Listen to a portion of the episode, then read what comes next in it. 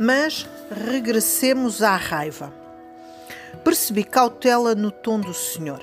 Sabia que o seu comentário sobre a minha raiva tinha a ver não só com o artigo, mas também com a minha personalidade.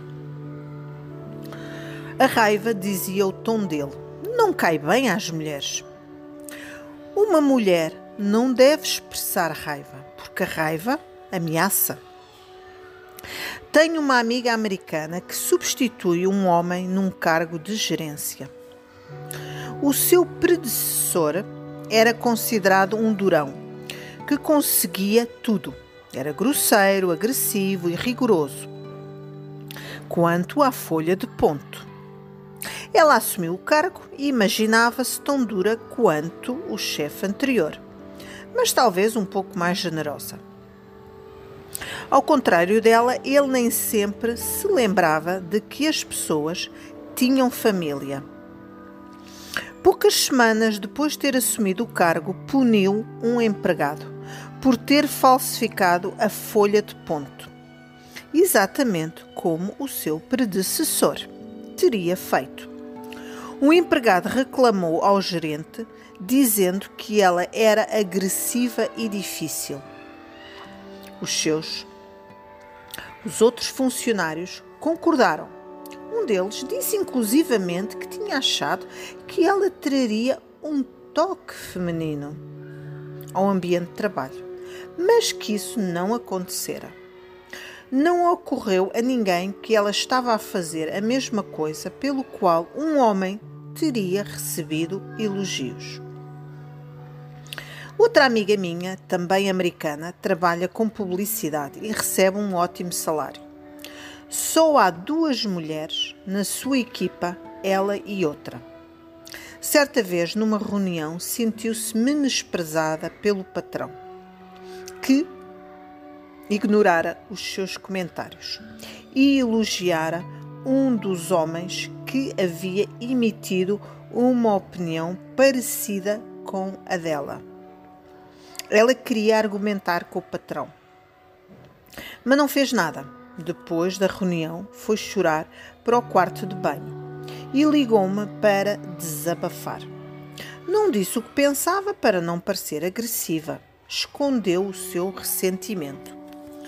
O que me impressiona em relação a ela e a várias outras amigas americanas é o quanto essas mulheres investem em ser queridas. Foram criadas para acreditar que é muito importante que gostem delas.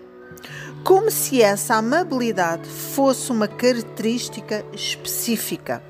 E não inclui, obviamente, demonstrar raiva ou ser agressiva, ou, tampouco, discordar. Perdemos muito tempo a ensinar as raparigas a preocupar-se com o que os outros rapazes pensam delas. Mas o oposto não acontece. Não os ensinamos a preocupar-se em ser queridos. Se por um lado perdemos muito tempo a dizer às raparigas que elas não podem sentir raiva ou ser agressivas ou duras, por outro, elogiamos ou perdoamos os rapazes pelas mesmas razões. Por todo o mundo existem milhares de artigos e livros que dizem às mulheres o que devem fazer, como devem ou não ser para atrair e agradar aos homens. Livros que ensinem os homens a agradar às mulheres são poucos. Num workshop de escrita escrita que dei em Lagos, uma das jovens que participava no grupo disse-me que um amigo a advertira a não prestar atenção ao meu discurso feminista, sob pena de absorver ideias que destruiriam o seu casamento. Trata-se de uma ameaça. A destruição de um casamento, a possibilidade de não casar, dirigida às mulheres da nossa sociedade, com uma frequência muito maior do que o é aos homens. A questão de género é importante em todo o mundo. É importante que comecemos a sonhar e a planear num mundo diferente. um mundo mais justo, um mundo de homens e mulheres mais felizes, mais autênticos consigo mesmos. E é assim que devemos começar. Precisamos de criar as nossas filhas de uma maneira diferente. Também precisamos de criar os nossos filhos de uma maneira diferente. O modo como criamos os nossos filhos, homens, é prejudicial. Reprimimos a sua humanidade. A nossa definição de masculinidade é muito restrita. A nossa definição de masculinidade é muito restrita. A masculinidade é uma jaula pequena e dura e é lá que colocamos os rapazes. Ensinamos-lhes a receber o medo, a fraqueza, a vulnerabilidade. Ensinamos-lhes a esconder quem são, quem realmente são. Porque tem de ser como se diz na Nigéria, homens duros. No ensino secundário, quando um rapaz e uma rapariga saem juntos, o único dinheiro que dispõem é uma pequena mesada. Mesmo assim, espera-se que ele pague a conta. Sempre para provar a sua masculinidade. E depois perguntamos-nos por que é que são os rapazes que mais frequentemente roubam dinheiro aos pais. E se tantos rapazes como raparigas fossem criados de modo a não associar a masculinidade ao dinheiro, e se em vez de o rapaz tem de pagar, a postura for quem tiver mais paga. É claro que por uma questão de vantagem histórica, em geral, é o homem que tem mais dinheiro. No entanto, se começarmos a criar os nossos filhos de outra maneira, daqui a 50 ou 100 anos, eles não serão pressionados para provar a sua masculinidade através dos bens materiais. Mas o pior é que, quando pressionamos a agir como durões, deixamos-los com o ego muito frágil. Quanto mais duro um homem acha que deve ser, mais fraco será o seu ego. E fazemos ainda pior com as raparigas, porque lhes ensinamos a cuidar do ego frágil do sexo masculino. Ensinamos-lhes a encolher-se, a diminuir. Dizemos-lhe Podes ter ambição, mas não muita. Deves almejar o sucesso, mas não muito, senão ameaças o homem. Se és tu que sustentas a família, finge que não és. Sobretudo em público, senão estás a emascular o homem. Por que motivo não havemos de questionar essa premissa? Por que motivo é que o sucesso da mulher ameaça o homem?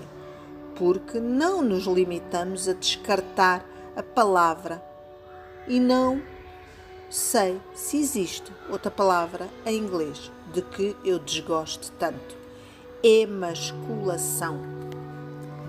Uma vez, um nigeriano meu conhecido perguntou-me se eu não me incomodava o facto de os homens se poderem sentir intimidados por mim. Não me preocupo nem um pouco. Nunca me tinha passado pela cabeça que isso fosse sequer um problema. Porque o homem se sente intimidado por mim é exatamente o tipo de homem por quem não me interesso. Mesmo assim, fiquei intrigada.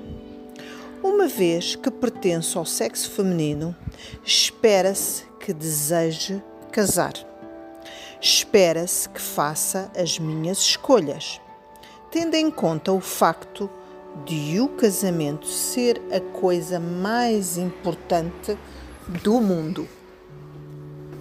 O casamento pode de facto ser algo bom, uma fonte de felicidade, amor e apoio mútuo.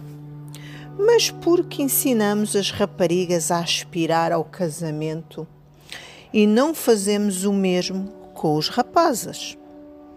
Uma nigeriana minha conhecida decidiu vender a sua casa para não intimidar o homem que viesse a casar com ela.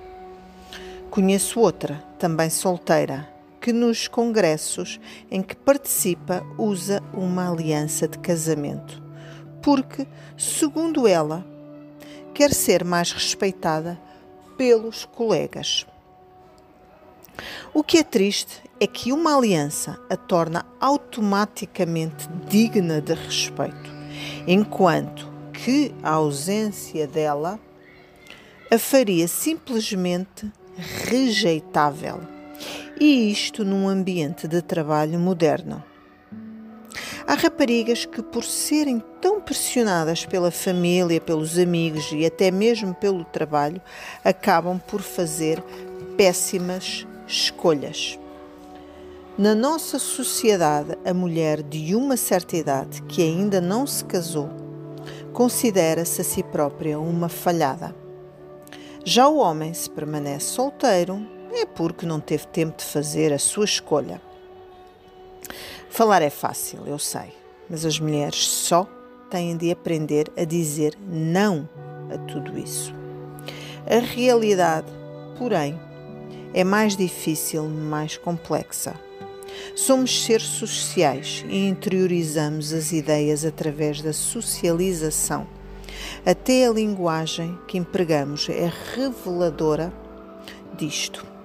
No casamento, usamos frequentemente uma linguagem de posse, não de parceria.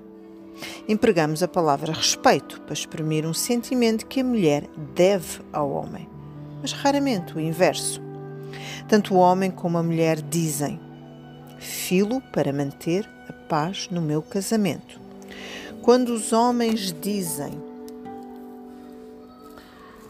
quando os homens o dizem em geral, referem-se a algo que não deveriam estar a fazer.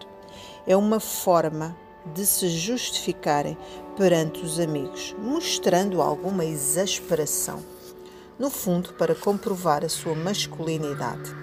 A minha mulher disse que não posso sair todas as noites. Por isso, daqui para a frente, para manter a paz no meu casamento, só vou sair ao fim de semana.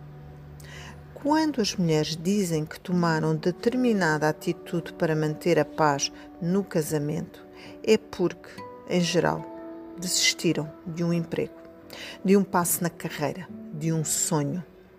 Ensinamos que nos relacionamentos é a mulher quem deve desistir das coisas. Criamos as nossas filhas para encarar as outras mulheres como rivais. Não em questões de emprego ou realização, o que, na minha opinião, poderia até ser bom, mas com rivais no que toca à atenção masculina. Dizemos às raparigas que elas não podem agir como seres sexuais tal como fazem os rapazes. Se temos filhos homens, não nos importamos de ouvir falar das suas namoradas. Mas os namorados das nossas filhas? Impensável. Mas obviamente esperamos que elas tragam para casa o homem perfeito para casar, quando chegar a hora. Controlamos as nossas raparigas, elogiamos a virgindade delas, mas não a dos rapazes. E pergunto-me como é que isso funciona, já que a perda da virgindade é um processo que normalmente envolve duas pessoas de sexos opostos. Recentemente, uma jovem foi violada por um grupo de homens numa universidade da Nigéria e a reação de vários jovens de ambos os sexos foi algo do género: sim, a violação é algo de errado, mas o que estava ela a fazer num quarto com quatro homens? tentemos, dentro do possível, esquecer a crueldade dessa resposta. Os nigerianos foram criados para achar que as mulheres são inerentemente culpadas esperam tão pouco dos homens que o conceito de homem como uma criatura selvagem sem autodomínio é, de certa forma, aceitável. Ensinamos as raparigas a sentirem vergonha. Fecha as pernas, olha o decote. Fazemos com que sintam vergonha da condição feminina. Já nascem culpadas. Elas crescem e transformam-se elas crescem e transformam-se em mulheres que não podem exteriorizar os seus desejos. Calam-se, não são capazes de dizer o que realmente pensam, fazem do fingimento uma arte. Conheço uma mulher que odeia as tarefas domésticas, mas finge que não, porque lhe ensinaram que para se tornar uma boa esposa deveria ser caseira. Finalmente, ela casou-se e a família do marido começou a reclamar quando o seu comportamento mudou. Ora, na verdade, ela não mudou, apenas se cansou de fingir ser o que não era. O problema da questão de género é que se foca naquilo que devemos ser, em vez de reconhecer como somos de verdade. Seríamos bem mais felizes, mais livres para sermos quem realmente somos, se não tivéssemos o peso das expectativas do género. Os homens e as mulheres são inegavelmente diferentes em termos biológicos, mas a socialização exagera essas diferenças, o que dá início a todo um processo. O ato de cozinhar, por exemplo, ainda hoje as mulheres tendem a fazer mais tarefas domésticas do que os homens. Cozinham e limpam a casa. Mas por que é que é assim?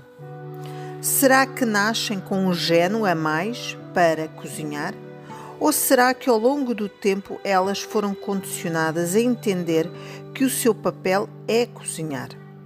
Cheguei a pensar que talvez as mulheres de facto tivessem nascido com o tal gene mas depois lembrei-me que os cozinheiros mais famosos do mundo, que recebem o título pomposo de chefe, são na sua maioria homens.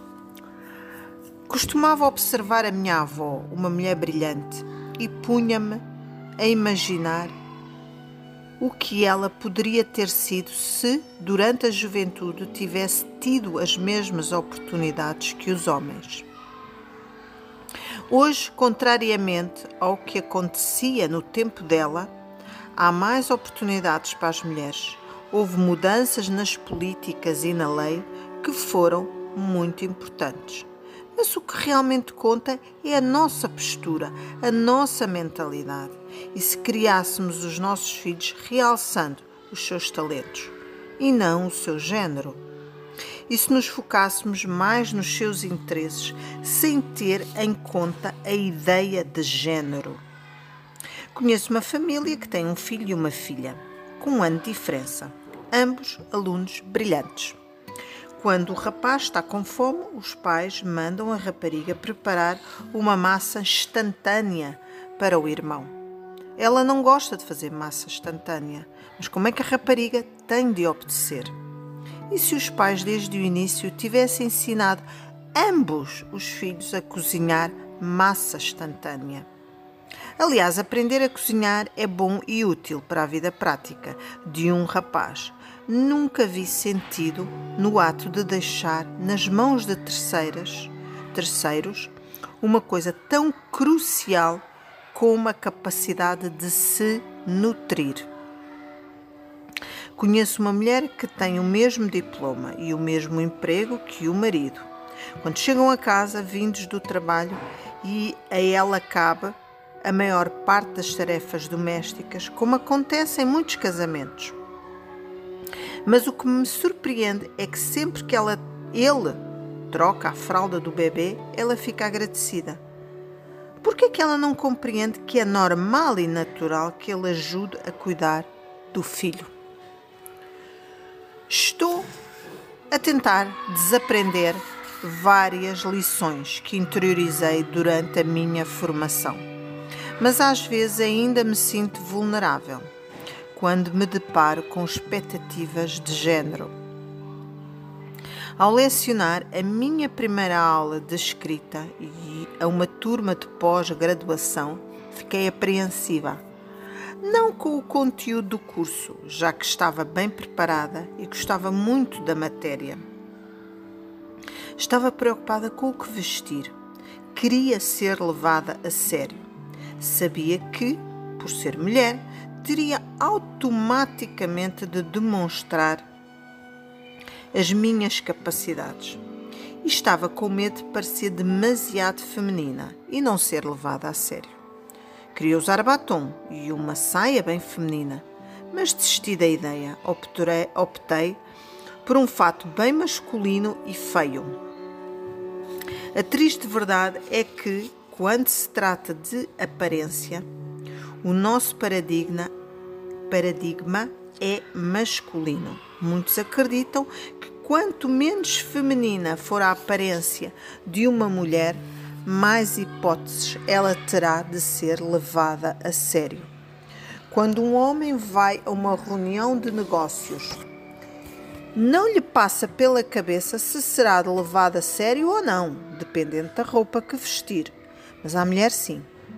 Eu não queria ter usado aquele conjunto feioso. Se tivesse a autoconfiança que tenho hoje, os meus alunos teriam beneficiado ainda, ainda mais das minhas aulas.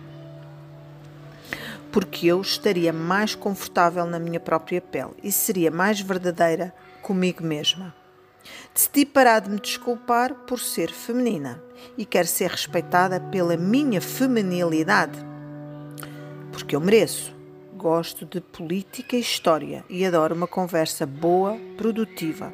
Sou feminina. Sou feliz por ser feminina. Gosto de saltos altos e de variar os batons. É bom receber elogios, seja de homens, seja de mulheres. Para ser sincera, prefiro ser elogiada por mulheres elegantes mas com frequência uso roupas que os homens não gostam ou que eles não entendem. Uso essas roupas porque me sinto confortável com elas, o olhar masculino. Como determinante das escolhas da minha vida, não me interessa. Não é fácil conversar sobre a questão do género. As pessoas sentem-se desconfortáveis, por vezes irritadas. Tanto homens como mulheres não gostam de falar sobre o assunto. Contornam-no rapidamente, porque a ideia de mudar o status quo é sempre penosa. Algumas pessoas perguntam por que, usar a palavra feminista? Por que não dizer que acredita nos direitos humanos ou algo parecido? Porque seria desonesto. O feminismo faz parte, obviamente, dos direitos humanos de uma forma geral. Mas escolher uma expressão vaga como os direitos humanos é negar a especificidade e particularidade do problema de género seria uma maneira de fingir que as mulheres não foram excluídas ao longo dos séculos. Seria negar que a questão do género tem como alvo as mulheres. Que o problema não é o facto de se ser humano, mas especificamente um ser humano do sexo feminino. Ao longo dos séculos, os seres humanos eram divididos em dois grupos, um dos quais excluía e oprimia o outro. É no mínimo justo que a solução para esse problema passe pelo reconhecimento desse facto.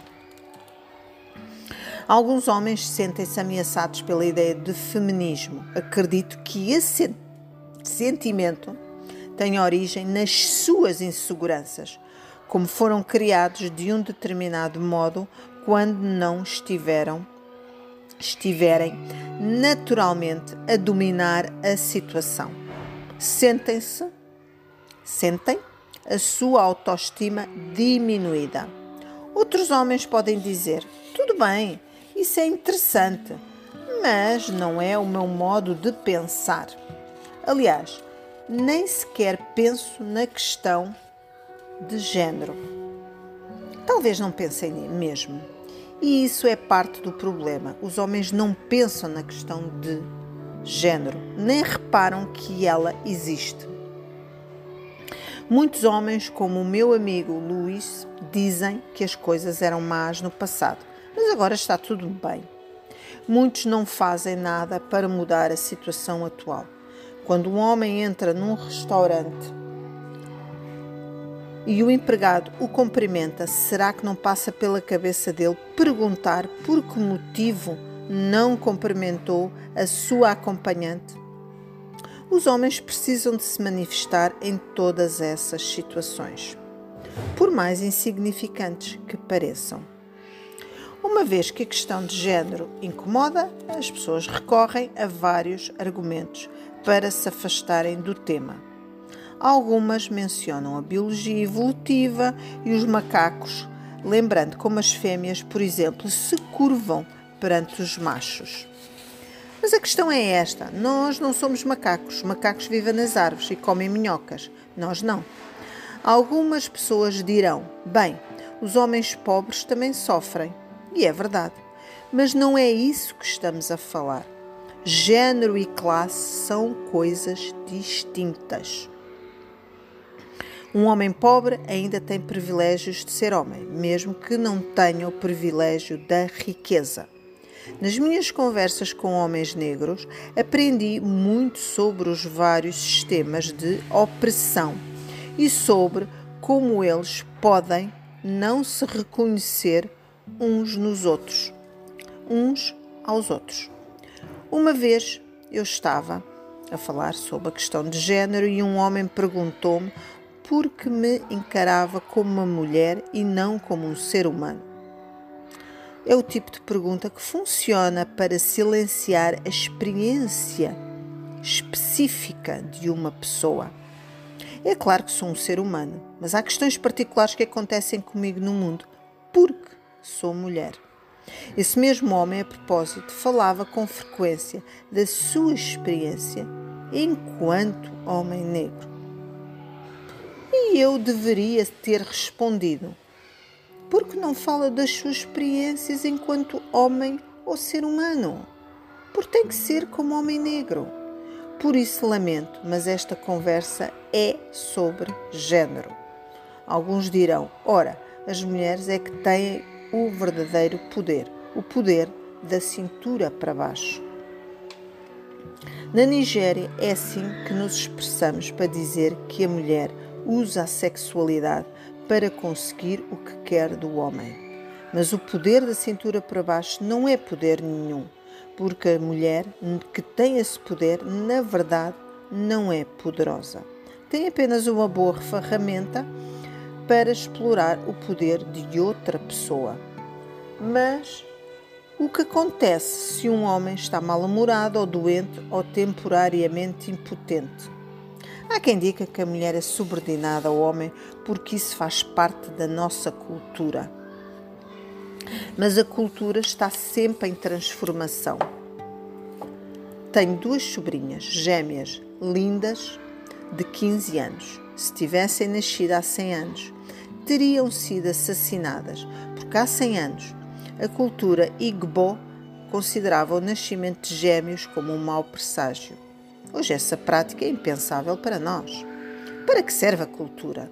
A cultura funciona, afinal de contas, para preservar e dar continuidade a um povo. Na minha família, eu sou a filha que mais se interessa pela história de quem somos, das nossas terras ancestrais, das nossas tradições. Os meus irmãos não têm tanto interesse nisso, mas não posso ter uma voz ativa porque a cultura Igbo favorece os homens e só eles podem participar nas reuniões em que as decisões familiares mais importantes são tomadas. Então, apesar de ser a pessoa mais ligada a esses assuntos, não posso frequentar as reuniões. Não tenho direito a voz, porque sou mulher. A cultura não faz as pessoas, as pessoas fazem a cultura. Se uma humanidade inteira de mulheres não faz parte da nossa cultura, então temos que mudar a nossa cultura. Penso com frequência no meu amigo Ocoloma. Espero que ele e os outros que morreram na queda do avião descansem em paz. Ele será sempre lembrado por aqueles que o amavam. E tinha razão, há tantos anos, ao chamar-me feminista. Eu sou feminista. Naquele dia, quando cheguei a casa, procurei a palavra do, no dicionário. Foi este o significado que encontrei. Feminista é uma pessoa que acredita na igualdade social, política e económica entre sexos. A minha avó, pelas histórias que ouvi, era feminista. Fugiu de casa do homem com quem não queria casar e casou com o homem que escolheu. Resistiu, protestou, falou alto quando se viu privada de espaço e acesso por ser do sexo feminino. Ela não conhecia a palavra feminista, mas nem por isso deixava de o ser. Mais mulheres deveriam reivindicar essa palavra. O melhor exemplo de feminista que conheço é o meu irmão Ken, também é um jovem, amável, bonito e muito masculino. A meu ver, feminista é o homem ou a mulher que diz: sim, existe um problema de género, ainda hoje. Temos de o resolver, temos de o melhorar. Todos nós, mulheres e homens, temos de melhorar.